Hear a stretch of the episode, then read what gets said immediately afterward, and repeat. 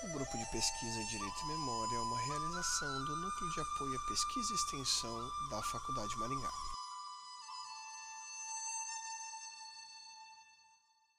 E aí, colegas, beleza?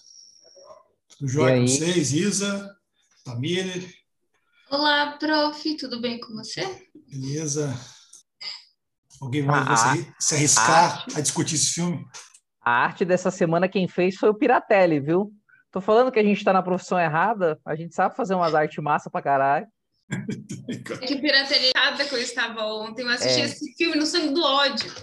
É, então eu tô.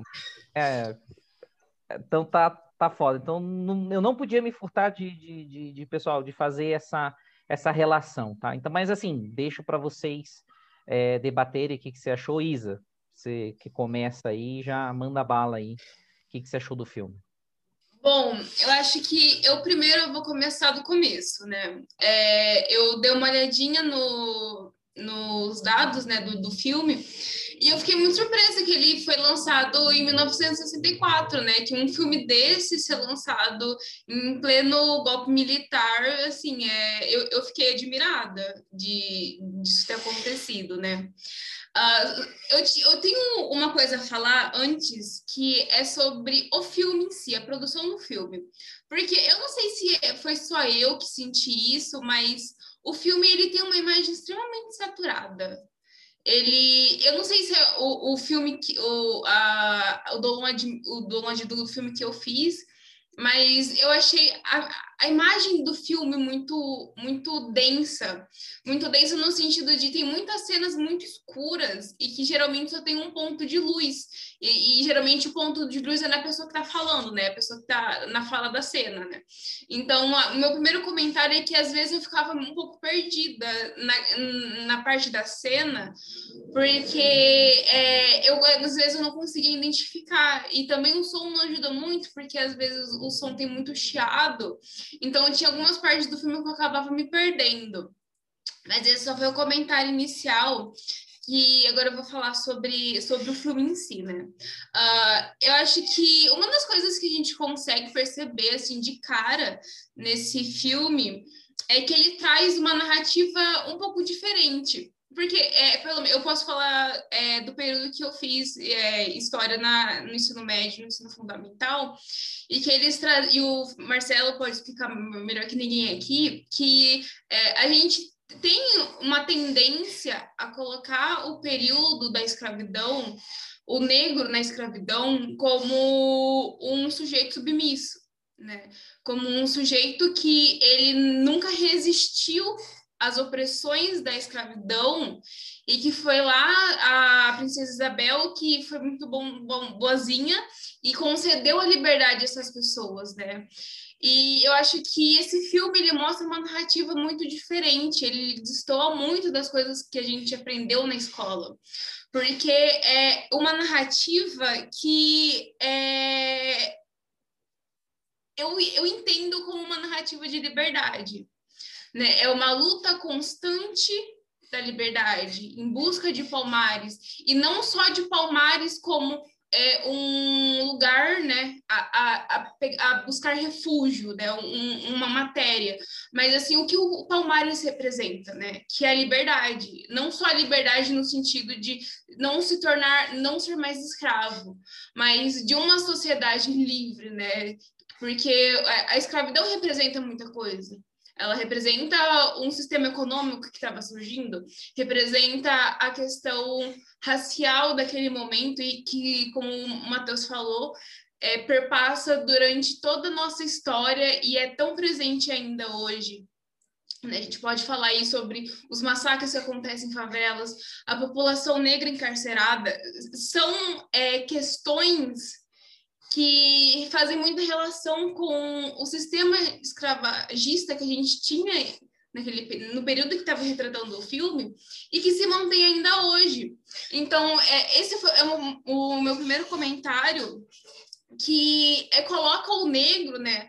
O negro que sempre a história renegou ele como um sujeito preguiçoso, um sujeito manso que estava acostumado com as opressões como um objeto, um objeto, como um instrumento essencial para processos revolucionários, como foi o de Palmares, né? Você ter um lugar que é organizado por ex-escravos que fugiram dos, do, dos senhores de terra e conseguiram um local para existir sem as opressões da branquitude, é, hoje parece ser o, o, uma utopia, né? Só que lá, em, lá no período da escravidão em Palmares é uma coisa que foi alcançada e que ainda hoje é possível de ser alcançado, né? Uh, e sem contar que o próprio Palmares, né, o zumbi do Palmares, é, nos últimos anos ele retornou com várias controvérsias, pessoas falando que o zumbi do Palmares tinha escravos e etc. Diversas narrativas que não tem nada a ver e não tem nenhum fundamento histórico, dados científicos baseados em, em fatos, realmente em estudos que comprovassem isso, mas que ainda assim são reproduzidos por muitas pessoas, né? Para falar que não, que é, essa questão de, de liberdade nunca aconteceu, porque olha, o, o zumbi do Palmares é um negro que escravizava outras pessoas, mesmo que esse fato não tenha comprovação histórica sobre isso, né? E também é, eu, eu entendi no, no filme que ele também traz um contra-cheque, né? Que ele não só mostra o negro como um instrumento do processo revolucionário, como também mostra o quanto a, o, o, a sociedade escravagista ela era violenta porque ela mostra sempre os negros em confronto no, no, nas cenas em que eles tentavam fugir né, do, do, dos senhores de terra, é, sempre tinha um confronto e a tentativa da branca, eles chamam de brancos, né, os brancos, tentando impedir que essas pessoas elas fossem livres, né, elas se tornassem livres. Então, é, eu já escutei várias vezes que, por exemplo, é, a escravidão ela não foi violenta, né? Várias pessoas reproduzem um discurso de escravidão ser só um, um, é, um sistema econômico específico de uma época que não, não aconteceu violência. E eu acho que esse filme mostra muito o contrário, né? É, eu não, não sei se eu posso colocar esse filme como um dado histórico, mas ele representa muita coisa. Ele representa, é, ele escancara essas violências que foi por muito tempo apagada, né? Porque muitas vezes colocam os corpos negros, né, as pessoas negras, como pessoas mimizentas, como pessoas que não aguentam as opressões da vida, quando na verdade é, é tudo parte de um sistema que é, foi construído para moer essas pessoas e produzirem mortes diariamente. E aí, é, e eu tenho a impressão que, principalmente, eu não vou lembrar o nome deles, mas principalmente o, o, o, principal, né, que é aquele que sempre fala que ele tem busca de Palmares, que Palmares ele não pode ser só um lugar, porque Palmares ele vai se espalhar por todo mundo e não, não, não vai ter mais os brancos, né, que eles iriam conseguir derrotar os brancos. É, e ele traz muitas frases que me chamam muita atenção, porque geralmente são frases do tipo: a gente não é bicho, a gente quer parar de ser tratado como bicho. Nós somos seres humanos, queremos ser tratados como seres humanos. E foi o que Fernando. Eu estava te chamando de Fernando, desculpa, Matheus. Foi o que o Matheus falou no começo, né? Porque se a gente trazer para os dias de hoje, para o século XXI, para essa semana, né? Eu, não tem como a gente não fazer ligação com o jacarezinho, mas é, ainda hoje essas estruturas elas são muito presentes no nosso dia a dia, né? É, seja nas instituições que, que né, da branquitude, né, que representa tanto é, na questão da polícia, na questão das próprias é, instituições de ensino, no, na própria ideia na sistemática capitalista de emprego e remuneração, o corpo negro ele sempre foi colocado como um corpo que não era digno das coisas que a sociedade dá para gente, né? Então é sempre numa posição de não humanos, é sempre numa posição de bichos, de, de literalmente de é, produção de morte, de necropolítica, que foi o que a gente viu ontem, Né? 25 pessoas foram mortas numa favela, em uma pela polícia civil, não foi nem polícia militar, polícia civil essa que deveria cumprir cargos burocráticos e não de intervenção em, em ambientes né, que seria o cargo da polícia militar, né, uma polícia civil invade uma favela com é, o pressuposto de ter suspeitos de tráfico e matam 25 pessoas. Um cara que foi na padaria morreu, levou um tiro. E assim, é um absurdo. Você vê as fotos, você vê as pessoas, você vê o relato do, pessoal da favela tendo que ser obrigado a lavar, a lavar sangue da rua, porque a polícia só passou, deixou uma poça de sangue, os corpos caídos e, e os, os negócios de bala, eu esqueci o nome, o nome daquilo, os, os cartuchos, e, e foi embora e 25 pessoas morreram. E ainda assim a gente escuta muitas, muitas pessoas falarem que intervenções como essas são justas, porque o traficante tem que morrer, porque bandido é bandido morto. E geralmente o imaginário nosso de bandido geralmente é o homem preto. Né? Então, isso é muito presente, né? É, é, essa questão, essa sistemática de resistência e de violência que é demonstrada muito bem no filme, é, é uma, um sistema de, de interações entre do, dois, do, dois grupos muito bem delimitados, né, que seriam corpos brancos e corpos negros, e entre as outras, outras particularidades, sejam econômicas, sejam de gênero, elas são constantes ainda hoje, né? É, a gente ainda vê muito isso, e, e, é revoltante, assim. Ontem eu não consegui fazer nada, porque de, depois que eu assisti o, o vídeo de um corpo de um, de, uma, de um morador de Jacarezinho sendo carregado por dois policiais e serem jogado no meio de uma rua, eu falei, o que, que eu estou fazendo aqui? Que, que, que país insalubre é esse que a gente vive? Que 25 pessoas são mortas assim, em, em uma operação e, e, sem precedente nenhum, sem justificativa nenhuma plausível para isso. Né? Não existe justificativa para morte, não existe justificativa para violência policial, mas quando você vê isso, você não tem como você não ficar é, revoltado, né? Que essa revolta ela se transforma em alguma coisa, né? Apesar que 20 pessoas, não, 25 pessoas não vão voltar à vida, mas que sirva para alguma coisa pelo menos, né? Mas eu já acho que eu falei, eu falei 15 minutos, gente, desculpa. Fiquem à vontade para falar também, por favor.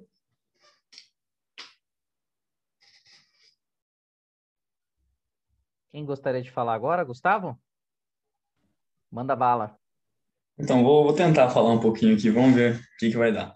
Uma questão do filme que me chamou bastante atenção, acho que foi lá pro meio do filme, onde tem aquele. Eu também não, não me recordo muito bem o nome dos personagens, mas onde tem um senhor lá que ele tá falando que é perigoso, o jovem queria ir pro tentar fugir, mas ele tá falando que era perigoso e tava meio com o pé atrás.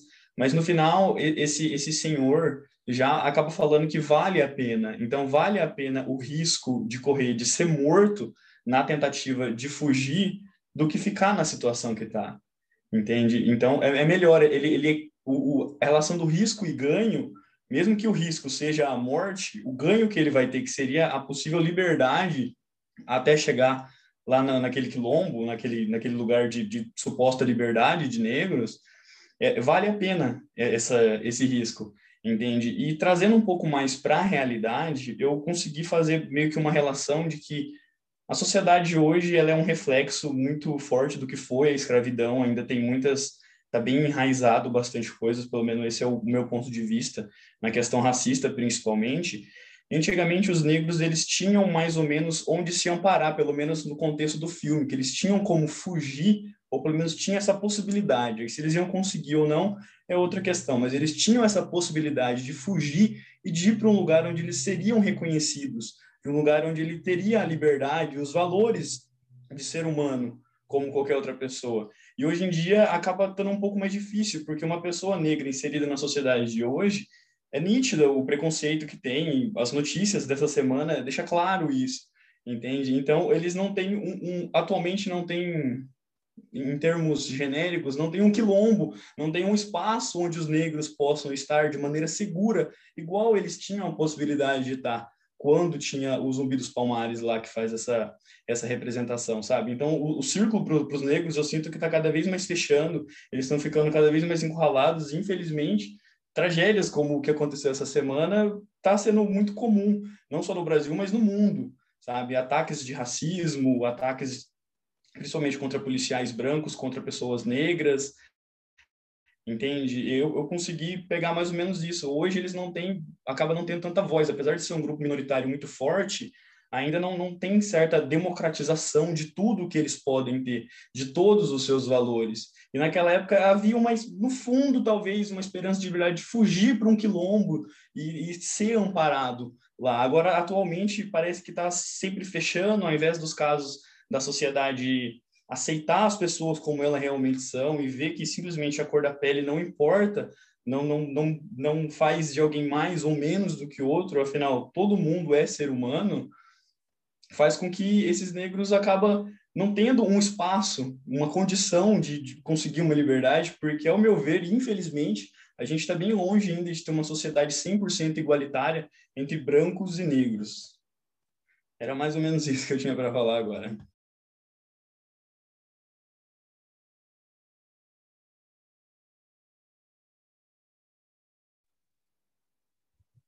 E aí, quem gostaria de falar? Rosilda? Posso falar. É, gostei muito da análise da Isa e do Gustavo. Eu acho que eles tocam em pontos que acho que são importantes e que, que não podiam deixar de ser falados, né? Eu fiz três anotações, assim, fiz várias, mas eu queria falar de três, e uma partindo um pouco do que o Gustavo falou, da questão da, é, desse espaço que eles tinham em Palmares, um espaço de fuga, né? É, e até um, de uma possibilidade de, de, voltar a ser humanos, né? É, e eu tinha pensado assim, esse espaço hoje na sociedade é o espaço da organização, né? De grupos é, que se organizam para fazer essa esse embate, essa crítica ao que tem acontecido é, porque um dos pontos que eu queria falar é justamente no início, em algum momento, alguém fala assim: os brancos são organizados na maldade contra a gente, lutam como um só. A gente é muito mais, mais espalhado. Então, eu acho que assim, precisamos nos organizar. Né? E eu acho que Palmares ela representa isso, uma organização. Claro que depois eles conseguem acabar, mas assim é necessário que a gente também seja um para que a gente possa combater. Eu acho que isso é muito forte para mim no filme. A segunda coisa é, como vocês já falaram, é inegável que essa estrutura ela está presente nos dias de hoje, né? E quando eu, eu vendo o filme, uma das coisas que eu pensei foi assim: a, o que, que diferencia, né? O, a, é claro que enquanto escravidão é totalmente diferente hoje do, do, do de um trabalhador, mas eu acho que assim a, a emancipação, né? Por exemplo, o, o, trabalhador hoje ele trabalha para ter um salário, um salário que é para a sua sobrevivência e não para ele existir. Então, assim, ele existe como corpo físico, ele trabalha para existir como corpo físico e trabalha e, e tenta sobreviver. Não existe espaço para que ele pense a realidade. Porque pensar a realidade seria transformar, tem, né, partir de um lugar para transformar a realidade. Por isso a questão da organização. E, e um, uma outra coisa que, uma pena que o Fernando não está aqui, mas tenho outros três colegas da, do direito, porque, assim, quando a gente começou a estudar o direito, uma das coisas que o pessoal fala, sempre fala, é do contrato social, né? Que a gente abriu mão da liberdade, e esse filme falou muito de liberdade, né? Do sonho de ser livre. É, e aí e a gente tem, então, um, um, as leis, as normas do Estado é, para garantir a, a, nossa segurança e sei lá mais o quê, mas a gente abriu o nome da liberdade. E aí eu fico pensando, esse filme eu olhava e falava assim, como que o direito nasce mesmo para poucos, né? Porque o que estava garantido para os escravos, enquanto pessoas, né? O que está garantido para os grupos excluídos? Que liberdade é essa? Eles abriram mão disso? Né? E eu acho que não, eu acho que assim, acho que o, sonho, o grande sonho de todo mundo é poder ser livre, livre enquanto cidadão, enquanto pessoa que pode realmente transitar, que pode fazer escolhas, mas a partir de uma crítica, a partir de um momento que a gente possa refletir sobre a nossa realidade, né? E, e é isso. Hoje eu estou meio devagar, gente, desculpa aí, tá?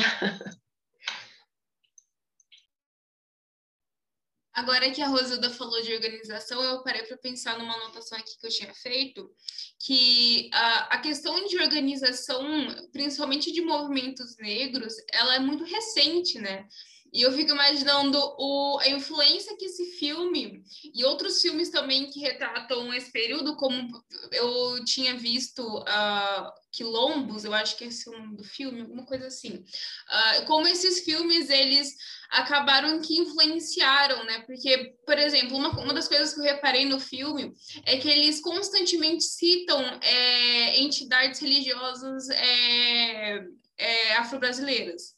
Né? Então, você tem uma presença muito grande de, de entidades que de origem africana e que eu, eu fico eu, eu analisei nessa é, é, essas cenas como até uma tentativa de é, retomar a, a, história dessas pessoas, né?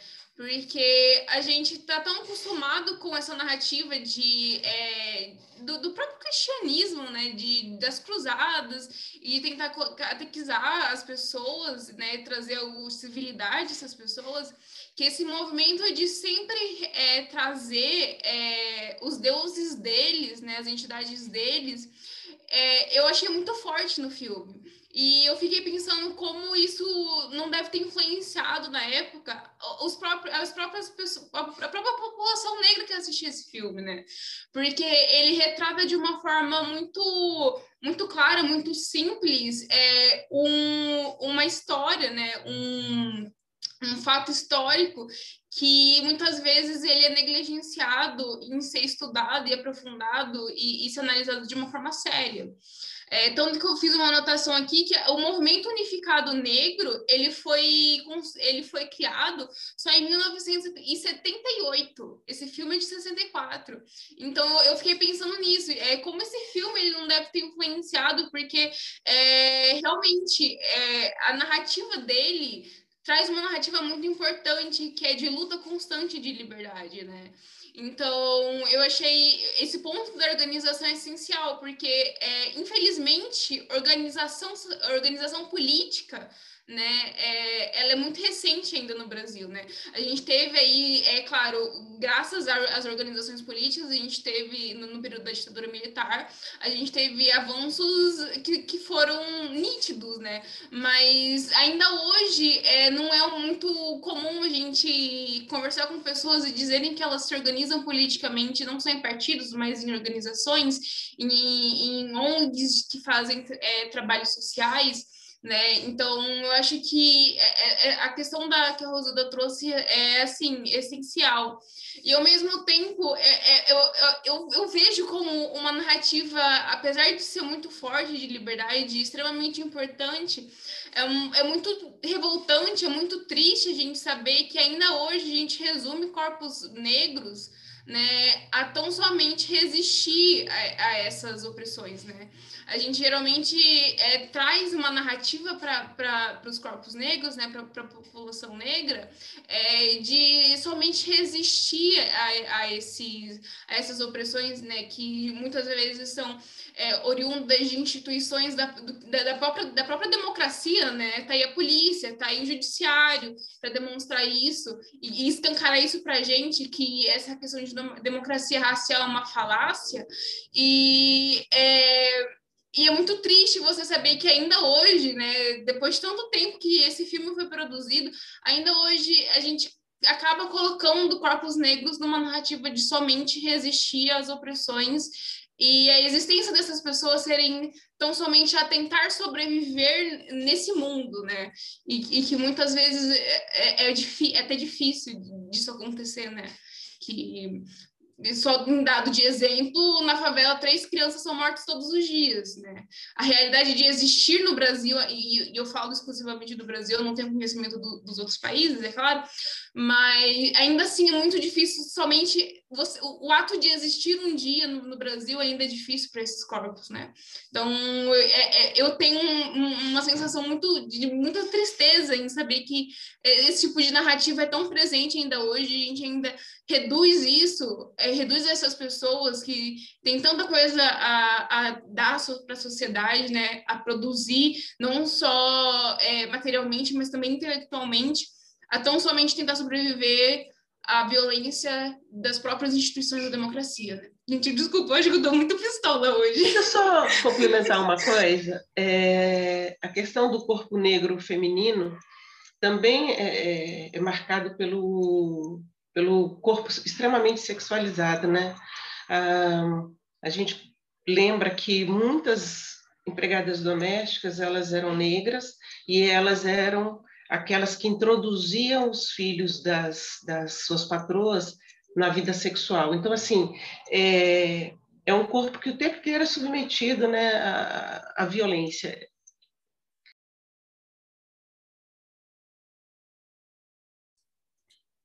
Interessante o que vocês falaram, gostei bastante do que vocês falaram aqui no, nesse filme. É, o, o Aisa falou que foi feito nos anos, nos anos 60, no né, filme, é, 64 o lançamento dele, né?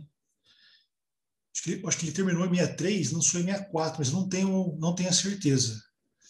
É, mas assim, sabe uma coisa que Mais chama ou menos atenção? isso mesmo. Eu é. acho que foi lançado em março de 1964, alguma coisa assim.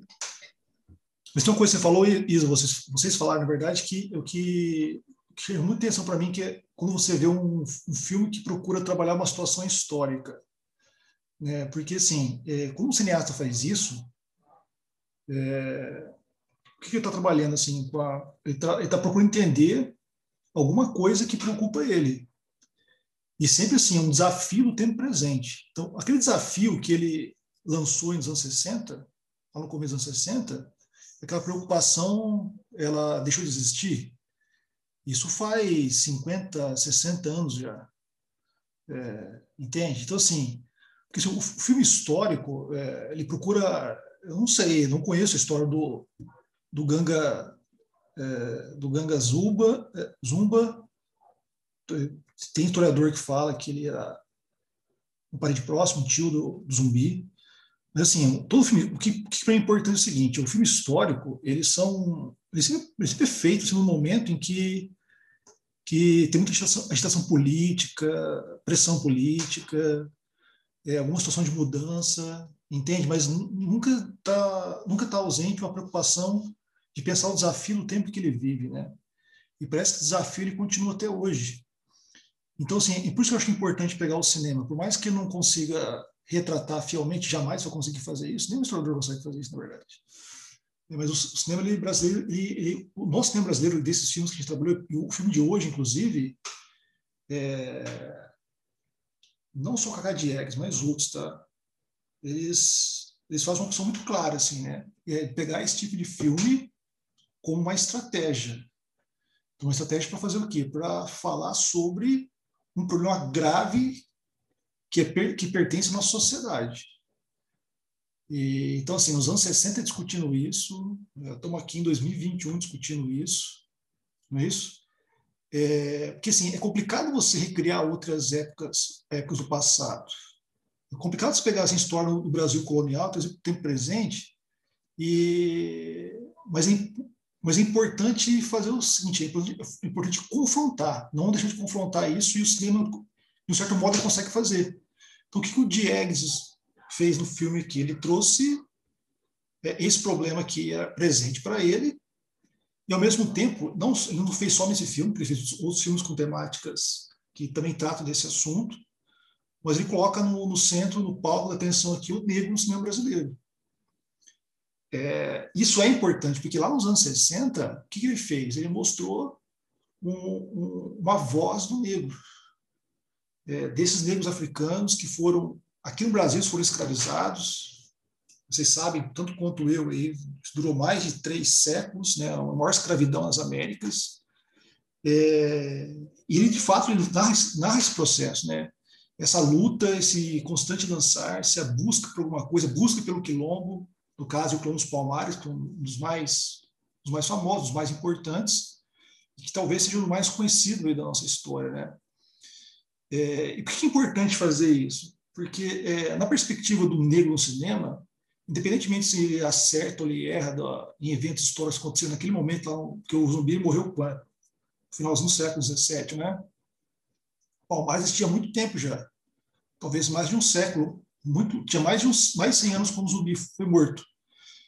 É, é, foi em Palmares que é possível você pensar que é, os escravos fugitivos eles tiveram, um, um, vou usar uma frase que ele usou no começo ali, que é que é não se colocar como vítima, mas alguém consegue reinventar o Brasil. E eles vão reinventar o Brasil a partir das suas bases socioculturais. Vocês falaram, os comentários a questão da, da, da, religiosidade, entre outros aspectos que no filme aparece com frequência. Eu nem sei falar aqueles nomes, porque é ignorância minha mesmo, é, porque eu acho difícil, não acho fácil de compreender isso. É, deveria ter uma. É, nós deveríamos é, ter um diálogo com mais profundidade com, com, com isso, para poder compreender isso, mas o que importa para mim, assim, está claro. É, em Palmares, como aconteceu no passado, como aconteceu lá no século XVII, onde foi a, o seu Pedro Áureo, é, é possível, a partir dessa, desse filme, ver como que esses fugitivos, aqueles que conseguiram fugir de fato, reinventaram o Brasil a partir de suas bases. Né? É, é claro que o escravo ali tinha um desejo, né? É, é, é se libertar da mão do, do, do escravocrata, do seu senhor, é, aquele que castigava, aquele que disciplinava ele, seu corpo e tudo mais. É, e o filme é importante por causa disso, porque para mim assim é muito claro como ele consegue retratar é, essa relação que é complexa, relação de forças entre categorias sociais que é, em que o escravo ele não pode ser visto como mostra o filme como um sujeito passivo se a ideia é o processo da libertação, ele não pode ser representado como sujeito passivo. De fato, no filme não é. Por isso que o filme é bom. Então, assim, ele, é, por isso que é bom que ele constrói a imagem do Ganga Zumba. É, é, e, e, é importante, porque ele, ali ele se mostra para a gente, né, para quem está assistindo, qualquer um de nós, é, e talvez isso incomoda, porque ele torna-se um símbolo da resistência, né? Resistência contra a escravidão, é, pode ver como hoje, por exemplo, assim como existe uma, uma resistência a falar sobre o zumbi. Vocês acham que isso é de graça? Ou isso é um projeto de você fazer um revisionismo e, e, e desconstruir a ideia da figura do símbolo da resistência dos, dos negros no momento? Pode até ser que a escravidão não volte. Nunca diga nunca, hein? Nunca diga nunca. É, se vocês dissessem para mim em 2008 que o Brasil ia ali o que o Brasil é hoje, eu diria que é mentira, que nunca isso acontecer. Jamais. Então, nunca diga nunca para as coisas, de verdade. Mas não precisa ser escravizado. Pode ser aquilo que a Rosina falou aqui, ó, essa maneira como é tratado o trabalhador, a forma como ele tem que encarar as novas, as novas condições, o trabalho precário. Entende? Então, é, é, é importante no tempo presente dessas figuras que estão no poder, seja lá o quê, fazer também um processo de desconstrução desses símbolos. É, e olha que o filme ele mostra uma coisa que para nós é importante, por isso que é importante colocar na discussão, porque ele mostra esse símbolo da resistência. O zumbi é isso. Né? A figura do zumbi é, é o símbolo máximo da resistência. Eu diria, eu diria, da resistência e da rebeldia, né? Rebeldia.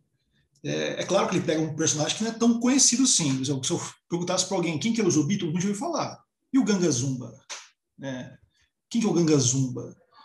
É, é, é, importante pensar assim, porque quando você faz isso, não é só o sim de resistência, né? mas quando você pega o Ganga Zumba, alguém que já pertenceu a Palmares, é, é uma figura é difícil fazer uma, uma reconstrução, reconstrução histórica, melhor, acho que o termo mais correto. Mas ele tem um sentido político, né? porque ele, é, ele mostra assim, um momento político brasileiro, mostra mas também uma, uma, uma aspiração que é muito idealista, talvez até utópica para aquelas, para as pessoas, né? É, então, assim, o filme é cheio dessas imaginações, né? Dessa, cheio desses, dessa, desses aspectos políticos, né? talvez né, é, uma, um legado importante que o cinema novo tem deixado para a gente. E quando ele mostra isso, é importante também porque ele ajuda, nos ajuda a pensar, e sendo um, um filme dessa, dessa importância, é, aí, aí, não sei se vocês concordam comigo, mas também ele é importante porque ele ajuda a construir uma identidade do Brasil. Ele mostra a nossa realidade. E mostra a realidade do povo que é a sua maioria. É o seu cotidiano, não é isso? É, então, como cineasta, ele traz um filme como esse. É, pouco importa para mim aí da, é, se é fiel historicamente o que aconteceu em Palmares, naquele momento na, onde pertencia a capitania de Pernambuco. Mas o, o, importante é que o cineasta, o, o artista, o diretor lá, ele, ele conseguiu colocar uma forma de, de, de, de, de problematizar o nosso país entende? É, e ele apresenta uma série de ideias que são perigosas, né? que é a liberdade, a capacidade de participação, não é isso? É, talvez uma igualdade social, então isso é perigoso, né? É perigoso. É, mas é curioso como o cinema brasileiro conseguiu fazer isso um, um tempo. Claro, isso foi pré-ditadura, né? É, mas mostrar o seu povo, a sua imagem, a sua cultura é algo muito significativo. Então, assim, é, por isso que o Ganga Zumba para ele é um filme importante. Então, ele, é, ele mostra, como vocês falaram bem, assim, o relato dessa desse sistema escra, escravista, é, representa muito bem a vida do negro no engenho lá, mas não deixa de mostrar o desejo de liberdade, a fuga. A fuga é possível, hein? a fuga é possível, parece, né? O filme mostra. A manifestação cultural é possível também, não é? é então, é importante mostrar uma figura é, na esfera do oprimido como alguém que pode ser o protagonista da história do Brasil. E não apenas uma vítima do processo da escravidão. É, então, o filme traz a, traz, traz a, a, a superfície essa possibilidade. Talvez nem na, nos historiadores, sociólogos, pode ser que não apareça isso. Eu não sei por qual motivo, mas é, é, mas a história na, na, sua na sua vertente mais crítica e mais com mais capacidade de problematizar o nosso passado, na, na nossa, própria, nossa própria historiografia contemporânea tem de fato mostrado assim, é, por meio dos vestígios, documentos do passado, como que os escravos eles têm que ser vistos como eles eram de fato. É, em muitos momentos, eles foram protagonistas desse processo de resistência e para marcar a superação da escravidão. É. Isso não está só no engenho, né? mas na, em núcleos urbanos, naquele momento, também existia isso. Nos espaços domésticos também acontecia isso também. Então, é, é mostrar como que esse, é, essas pessoas da nossa história, do nosso cotidiano, da história do nosso país, é, eles não é, são seres passivos, como vocês colocaram, mas eles criaram, inclusive, inúmeras estratégias para poder resistir esse, o fator da escravidão. A busca pelo, palmar, pelo de Palmares é isso. É, resistir ao trabalho forçado, é, colaborar entre a compra de alforria. A gente viu isso na história do Brasil, vários escravos faziam isso. Criar forma de se organizar, é, isso, foi, isso foi importante. É, é, então, é importante porque o filme mostra, não para um público específico da história, mas para a população brasileira, não só problematiza isso, mas mostra como que, dentro desse nosso drama histórico, é, é discutir a problemática negra no presente. Foi feito em 64, 63, né? o filme em 64. Mas hoje estamos aqui discutindo. O Cacá Jack fez outros filmes com temáticas como essa também. Né? Ele fez o Chica da Silva, fez o Quilombo também, que foi um pouco depois, foram filmes que vieram depois, né? É, é, é, e foi importante porque ele colocou, é, é, trouxe a importância do negro assim dentro do cinema brasileiro e passou a ser é, uma, um fator importante, um elemento importante, uma questão importante colocar o negro no cinema brasileiro, porque foi um fator importante para nós brasileiros discutirmos a construção da identidade do próprio povo, nós, próprio, nós brasileiros, digo, né? é, porque o negro é um personagem central. E nesse filme ele mostra não só isso, mas como alguém que tem um posicionamento dentro da questão social no qual ele faz parte. É, então, o problema aqui que se, que se emerge é, é a participação ativa nessa formação dessa identidade. É, o, o filme Guga Zumba ele tem muito da questão própria, que é da arte, da questão estética, mas também da questão política. E mostra, assim, e põe no centro da discussão aqui a questão da representação racial. Né? Importante, importante dizer isso, falar sobre isso. Né? É... Mas é isso, não sei se vocês concordam ou não, mas é... eu acho que essa é uma, é, uma, é uma discussão que é pertinente, por isso a escolha do filme eu também tinha, é, eu tinha feito uma outra anotação durante a sua fala, Marcelo, uh, que também é, eu percebi que ao mesmo tempo que ele traz, né, o filme no caso, ele traz né, o, a população escrava como um, o, o principal, né, um dos principais é, de um processo revolucionário, ele também traz, um, que no caso foi Palmares, né, ele também traz as próprias contradições de, de, de, desse povo, né, porque uh, a gente tem um costume e infelizmente é um costume muito equivocado de colocar é, né, a população negra como se fosse uma, um, um corpo social muito homogêneo, né? E que é, não, tem, não tem as suas particularidades, como, por exemplo, o Rosa falou do, do, corpo da mulher negra, né? É, muita gente costuma colocar é, esse grupo como se fosse é, todos eles tivessem as mesmas demandas e as mesmas necessidades e, e as mesmas pautas que eles lutam, e, e na verdade não é né? A gente, cada, cada pessoa é uma pessoa, um ser humano particular e que tem as suas demandas particulares. Claro que em organizações elas são maximizadas, mas enfim, tem as suas particularidades, né?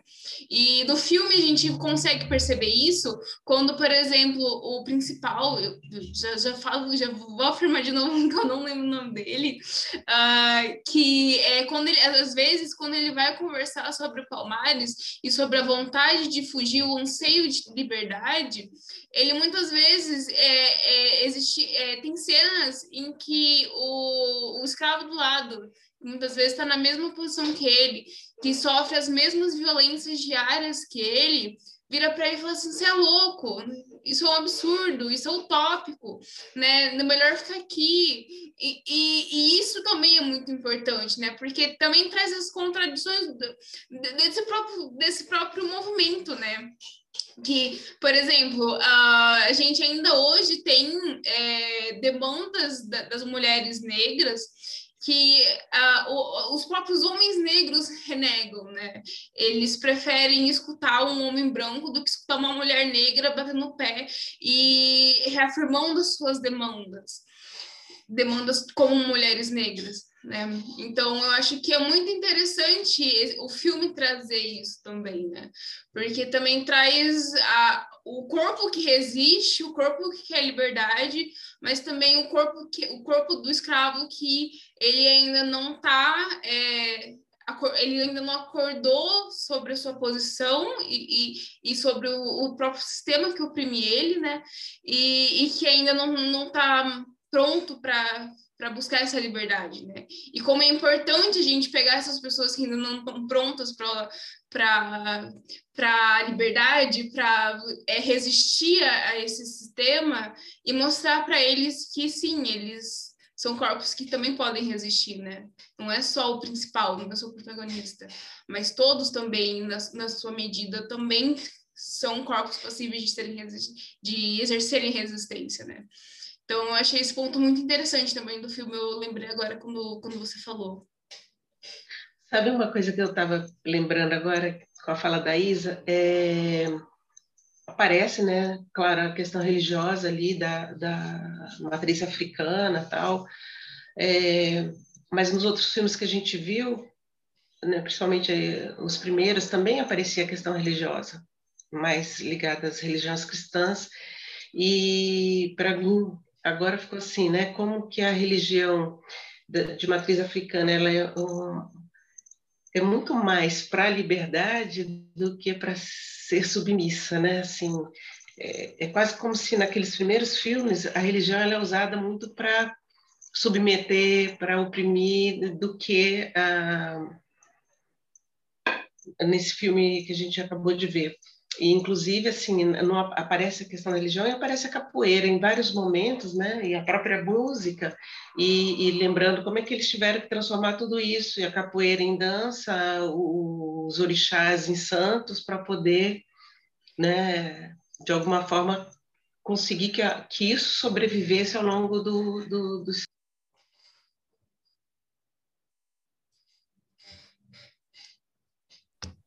tem, tem uma cena no filme lá, né, que a, a Rosa ela discute a ideia da liberdade, né? Porque assim, ela tem um, um ela tem um, um lado muito humano dela, assim, no sentido de, de, de, não conseguir se libertar desse processo, né? Porque os dois lá, eles, eles é, é, não parece claro para mim assim que ela de fato tinha, que ela acreditava, vamos dizer assim, ela acreditava na liberdade essa liberdade que todos os cabos almejavam ali, né? E tinha um momento de fragilidade que mostra o filme da, parte, da parte dela isso, né? É, o outro lá não, né? Você lembra o nome dele, Isa? Ninguém lembra o nome dele? Aroroba? Acho que é, não é? Aroroba, não sei pronunciar, mas é, mas ele ele é que instiga isso, né? É, é, Agora, a Rosa tem mais dificuldade é, é, em lidar com isso. Não sei se tem um lado. Porque eu não sei os cineastas que o lado pessoal dela, onde ela, ela, depois tem uma desilusão na forma como o outro escolhe uma, e quem acompanhar. Então, ela, isso reforça a situação em que ela coloca em dúvida a liberdade e, a, e a, essa, essa, liberdade almejada. Assim, mas, enfim, bem, bem interessante. Assim, bem interessante.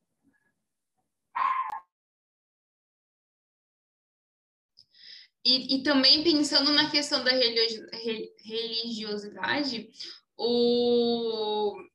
tem um, um moço, um, um, dos, um dos personagens, o um moço, um dos personagens que é o, o mais velho, que ele é, o, é um, um dos escravos que é, eles são os mais velhos que aparecem no filme, né?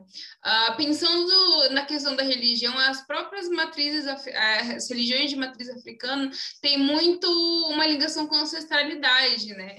Então, a, a questão do, da pessoa que veio antes de você, né? De, de, trazer conhecimento, de ser sábio, eu acho que é no filme também, de, de, um, de uma forma talvez um pouco abstrata, talvez eu tenha interpretado desse jeito, mas é, o, aquele, aquele moço, né, o senhor que é de mais de idade, no filme, ele tem também uma posição do, de, daquele, daquela pessoa que tem conhecimento. Eu não digo conhecimento, conhecimento técnico que a gente tem, mas conhecimento de vida, né, conhecimento de, de espiritualidade que em vários momentos ele fala não é Palmares é liberdade e ele influencia os escravos mais novos uh, a tentarem buscar isso, né? Então, eu acho que isso é um ponto que é muito bonito na, na, nas religiões de matriz africana, mas também é essencial para aquilo que a gente já estava conversando antes, né? Que é a questão da própria identidade. Porque se a gente pensar que é, o, o, cristianismo, né, é, não foi uma coisa que foi adepta, né, foi imposta, é, no, no, período das cruzadas e durante o período da escravidão, que as religiões de matriz africana foram proibidas no Brasil, e etc. E tem toda uma discussão em relação a isso. Uh, a questão de identidade e de história de, desse povo, né? No povo no sentido de povo mesmo, que se reconhece, que se identifica como povo, uh, é essencial para processos é, como já falei várias vezes aqui, como foi Palmares, que é um, um processo de, de organização e de processo revolucionário, né? Revolucionário no sentido de tentar, de certa forma, resistir à, à raiz do problema, né? No sentido de, de, de revolução mesmo, né? De tentar ir contra as raízes do sistema. De, escravidão que era naquele período, né? Então, a questão da ancestralidade eu, eu vejo como um dos pontos essenciais para a própria construção de identidade, né? E que é uma coisa que foi retirada da gente, né? Devido às diversas tentativas de catequização e imposição de religiões de matriz cristã, aqui no não só no Brasil, mas no mundo em geral, né? E, e que muitas vezes é, é, é complicado até para a gente, né? Entendendo o Brasil século 21, 2021, tentar entrar em uma discussão, por exemplo, envolvendo religião, né? Porque não é uma coisa que ela que a gente tem, tão, tem um tato, né? A gente tem tanto afinco em discutir. Geralmente a gente tem fundamentalistas cristãos de um lado e ateus do outro. e, e, eles ficam brigando o dia inteiro no, no, nas redes sociais, né? então, mas a gente não tem a religião como um pilar para é, uma tentativa de buscar né, um, uma certa identidade como nação, né? Que muitos teóricos falam que a religião é um dos pilares né, para se entender como nação, se entender como povo, é, né, como um corpo organizado, estatal e etc. Né? E infelizmente uma coisa que foi renegada da gente, né? que foi tanta coisa que aconteceu né, no período da escravidão e que foi acontecendo depois também, que é, essa questão de identidade religiosa acabou sendo, sendo retirada da gente, né? Mas era só isso que eu queria falar é, pegando o gancho da Isa, não é só a questão da identidade religiosa, né? Identidade de origem, né? O, com o fim da escravidão em 1889 e a proclamação da República, né? Em 88, em 89 a proclamação da República, é, até atribuído, né, ao coitado do Rui Barbosa a queima dos arquivos, né, da, da, da do Império sobre o é, como é que é o nome? É, todos, o, o, todos os escravos que entraram no Brasil, é, eles tinham o nome, a região, então existia todo um. É, ai, gente. Um inventário, existia um inventário específico, né, que era dos portos, né, Porto de Rio de Janeiro e Porto de Santos, em que você tinha esses registros, né?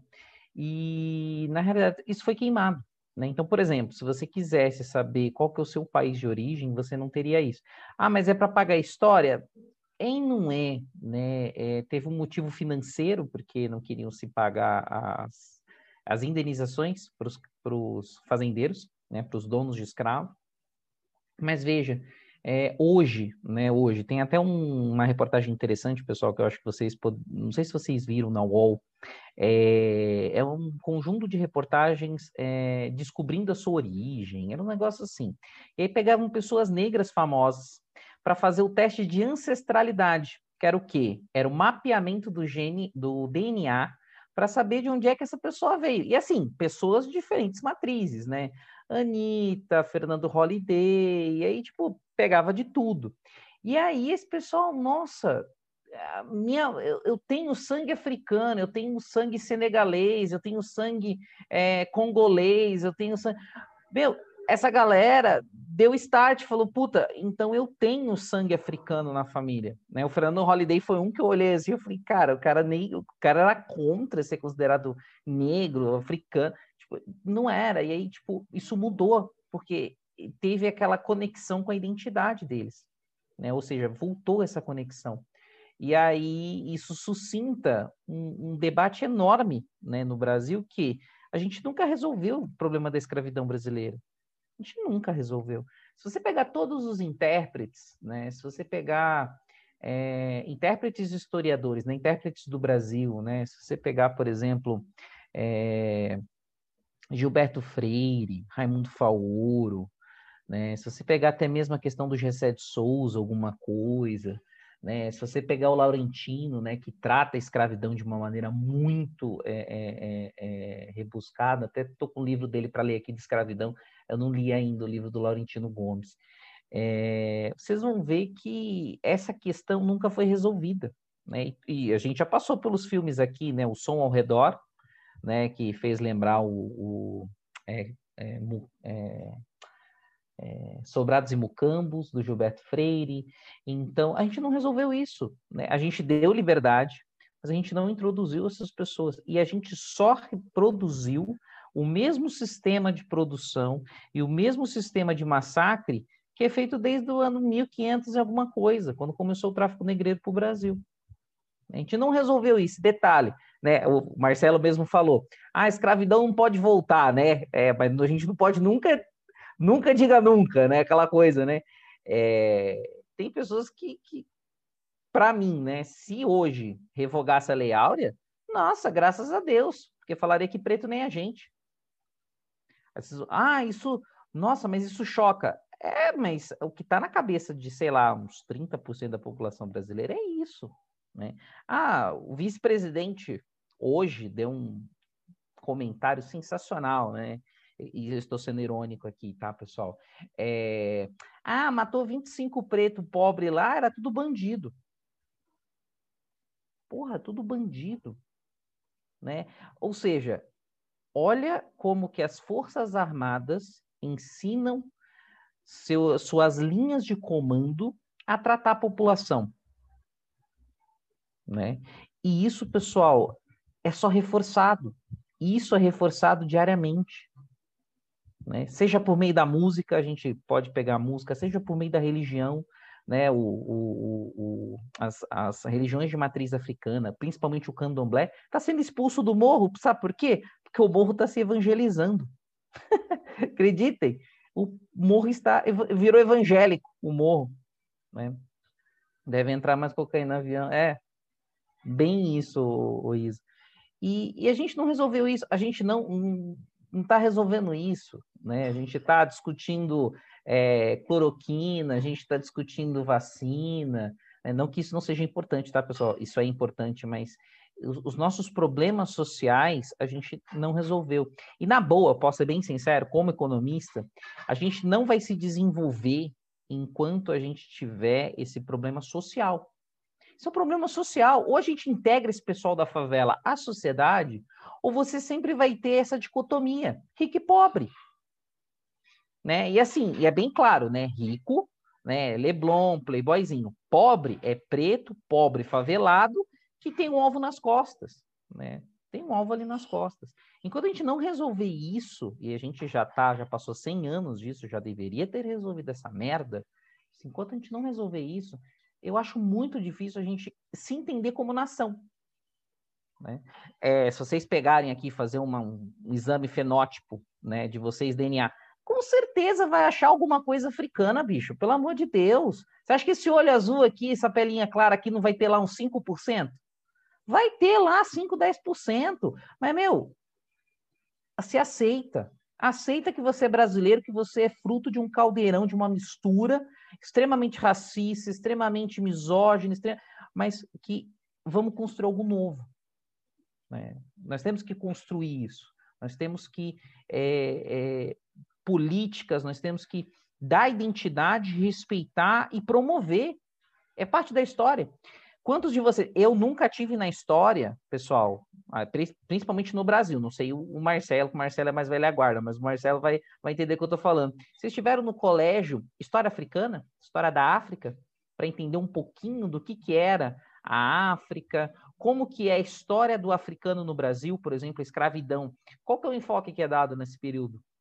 É enfoque do ouro, ciclo da cana, não sei o quê. E o africano? Se exploda.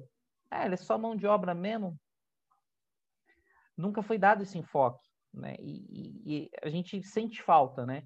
É, é, do ano retrasado, o livro do Laurentino Gomes, da, da escravidão, acho que é do ano retrasado, são os primeiros livros que começou a tratar a escravidão de maneira exaustiva, assim, de vamos pegar dados, informações, né? Peguei para ler ali, não consegui concluir tanta coisa na cabeça. É, mas agora que a gente está vendo isso. Né? E o, o filme né, é, mostra essa questão cultural, né? essa questão de que em 1964 estava sendo discutido isso, isso permaneceu em 64, passou-se o quê? 74, 84, 94, 2004, quase 50 anos, e a gente ainda está discutindo isso, porque não resolvemos esse problema, tá ligado? Tipo, é, é o filme atemporal. É um filme atemporal. É, acho que eu falei demais aqui, pessoal. Mais alguém quer fazer alguma contribuição? Eu acho que vocês estão com ideias muito perigosas discutindo essas coisas aqui. subversivas. Isso são ideias subversivas. É, isso é ideia de comunista. isso é ideia de, de comunista, isso aí, cara.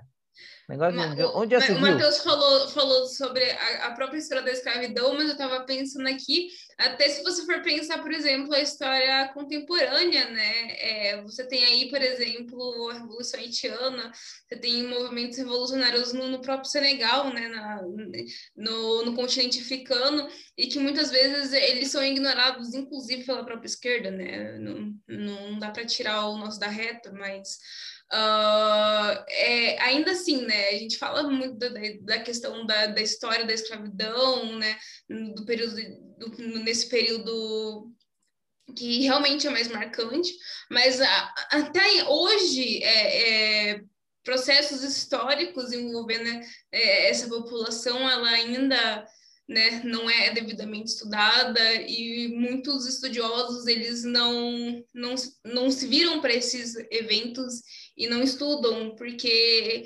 querendo ou não, é, eles mostram muita coisa, né? E podem muito bem ser utilizados como exemplo, né?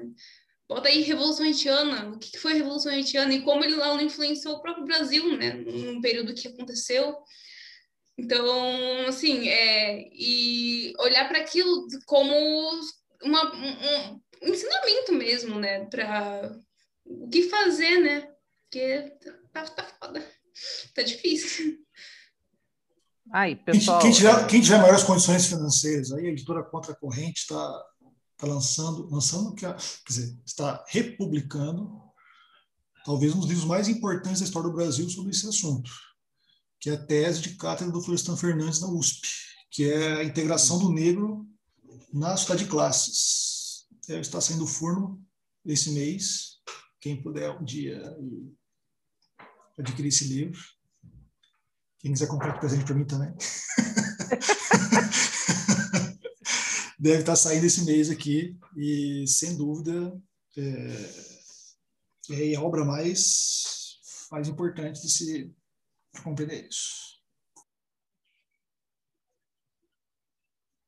É, também a gente poderia. Ah, foi escrito, uma... ela foi escrito em 64. 64. É.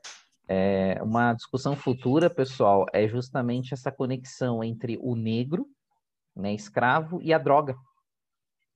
Tem umas coisas bem, bem, bem relacionadas. O aquele juiz de Manaus, o Valois, ele tem uma, algumas publicações que ele conta a história da introdução da maconha no Brasil por meio da escravidão. Como que é, a gente tornou a planta é, uma droga, que é uma planta, né? E como que isso ainda criminaliza o negro, criminaliza o pobre, tá? Tem umas relações interessantes também questão da. Não só, não só a maconha, mas uh, eu, eu, eu entrei em uma roda de discussão do coletivo essa semana sobre, sobre a questão de droga, mas foi, foi direcionada a presídios, né?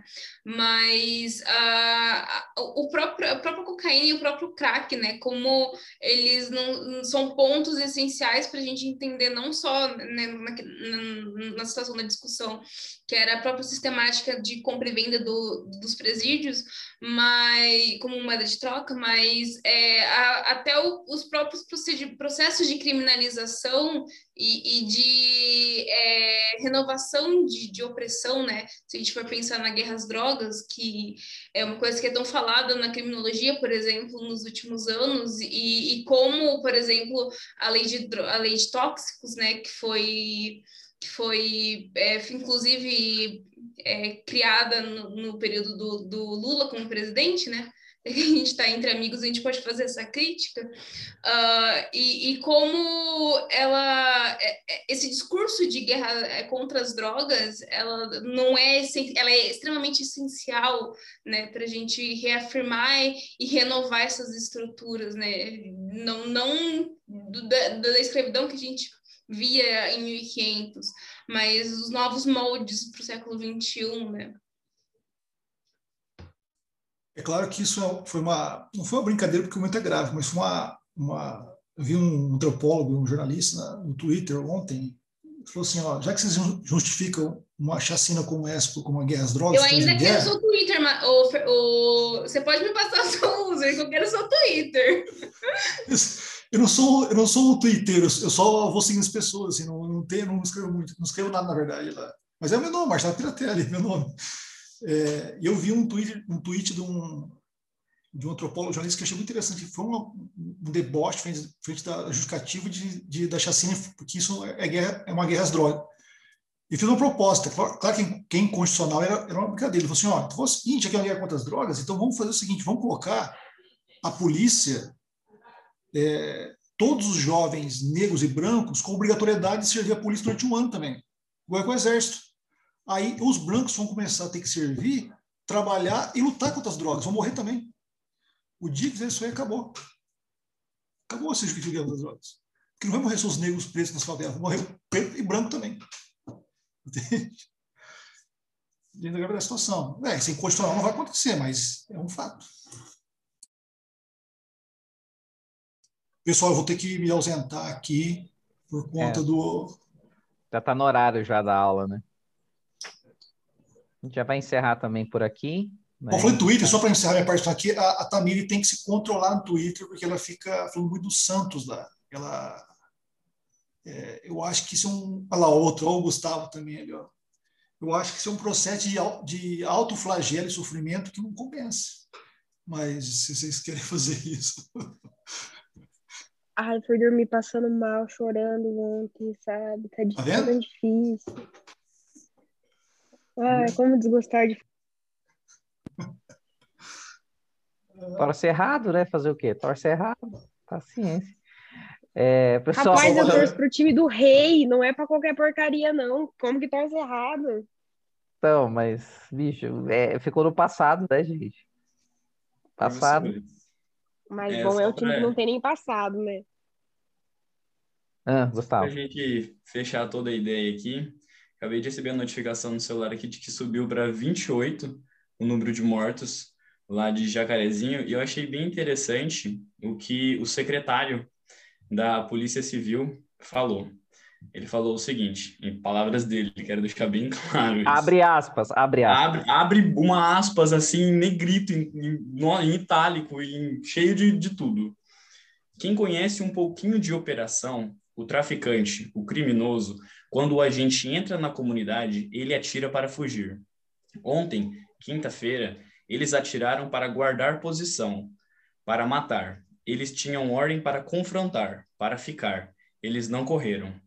E o policial civil mostrou ontem, o que mostrou ontem foi técnica, foi maturidade, foi profissionalismo de mostrar à sociedade que aquele traficante que invadiu a casa da, morador, da moradora é inimigo de toda a sociedade. Fecha aspas. Acho que não tem mais o que o que dizer, né? Eu não vou dizer o que eu penso, porque está sendo gravado esse, esse, nosso, esse nosso evento aqui. Então, quando está sendo gravado, não vou, não vou falar o que, que eu penso a respeito disso. Mas é um negócio muito grave, impressionante. É impressionante. Nossa. Pessoal, boa noite a todos. A gente se vê daqui a 15 dias. Beleza? Falou para vocês. Um abraço.